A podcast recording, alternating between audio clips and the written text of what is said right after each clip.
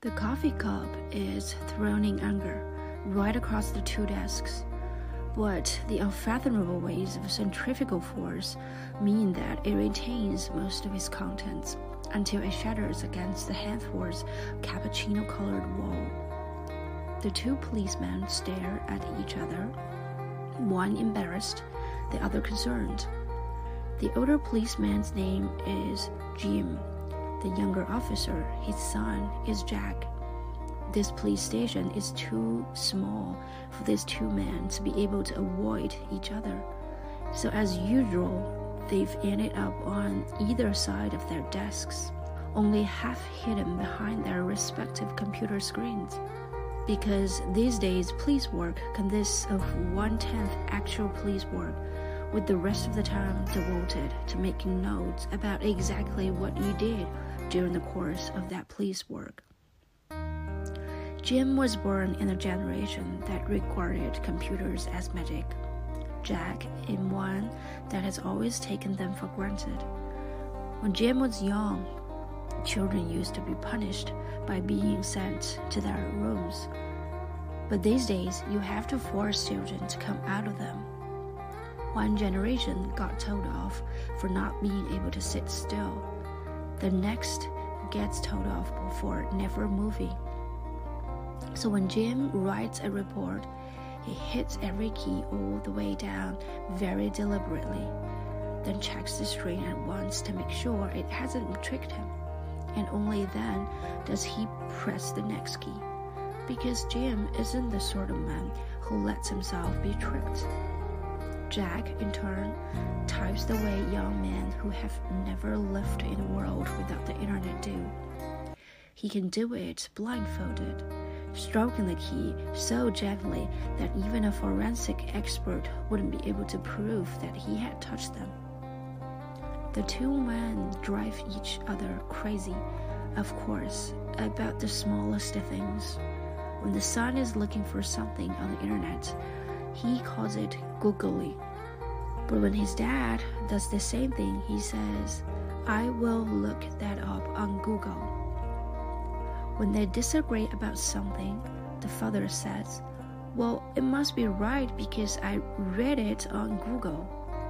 And the son exclaims, You don't actually read things on Google, Dad. You search for them there. It isn't really the fact that his dad doesn't understand how to use technology that drives his son mad, but the fact that he almost understands. For instance, Jim still doesn't know how to take a screenshot. So when he wants to take a picture of something on his computer screen, he takes a photograph of the screen with his mobile phone. When he wants to take a picture of something on his mobile, he uses the photocopier. The last really big row between Jim and Jack was when some boss's boss decided that the town's police force should become more accessible on social media. Because in Stockholm, the police are evidently massively accessible the whole damn time. And asked them to take pictures of each other in the course of an ordinary day at work. So Jim took a photograph of Jack in the police car while Jack was driving with a flash. Now they're seated opposite each other, typing constantly out of sync with each other. Jim is slow, Jack efficient. Jim tells a story and Jack simply gives a report. Jim deletes and edits and starts again. Jack just the types and types as if there were nothing on the planet that could be described in more than one way. In his youth, Jim had the dreams of becoming a writer. In fact, he was still dreaming about that until long into Jack's childhood. Then he started to dream that Jack might become a writer instead. That is an impossible thing for science to grasp and a source of shame for fathers to have to admit that we don't want our children to pursue their own dreams or walk in our footsteps. We want to walk in their footsteps while they pursue our dreams. They have pictures of the same woman on their desks the mother of one of them, the wife of the other. Jim's desk also has a photograph of a young woman, seven years older than Jack.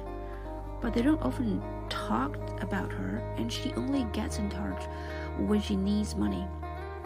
At the start of each winter, Jim says hopefully, maybe your sister will come home for Christmas. And Jack replies, Sure, Dad, we'll see.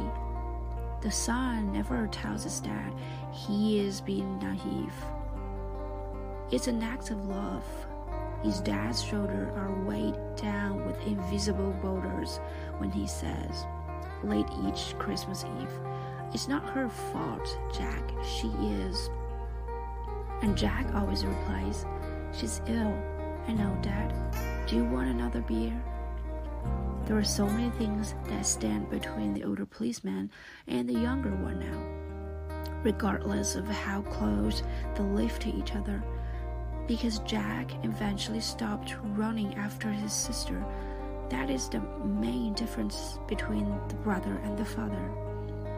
When his daughter was a teenager, Jim used to think that children were like kites, so he held on to the string as tightly as he could but eventually the wind carried her off anyway.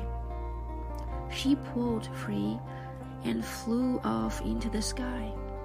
It's hard to tell exactly when a person's substance abuse begins, which is why everyone is lying when they say, I've got it under control. Drugs are a sort of dusk that grants us the illusion that we are the ones who decide when the light goes out. But the power never belongs to us. The darkness takes us whenever it likes. A few years ago, Jim found out that Jack had withdrawn all his savings, which he was planning to use to buy an apartment, and use them to pay for his sister's treatment in an exclusive private clinic. Jack drove his sister there. She checked herself out two weeks later, too late for him to get his money back. She didn't get in touch for uh, six months when she suddenly phoned in the middle of the night as if nothing had happened and asked if Jack could let her a few thousand. For a plane ticket home, she said. Jack sent the money, she never came and her dad is still running about on the ground, trying not to lose sight of the kite away back in the sky.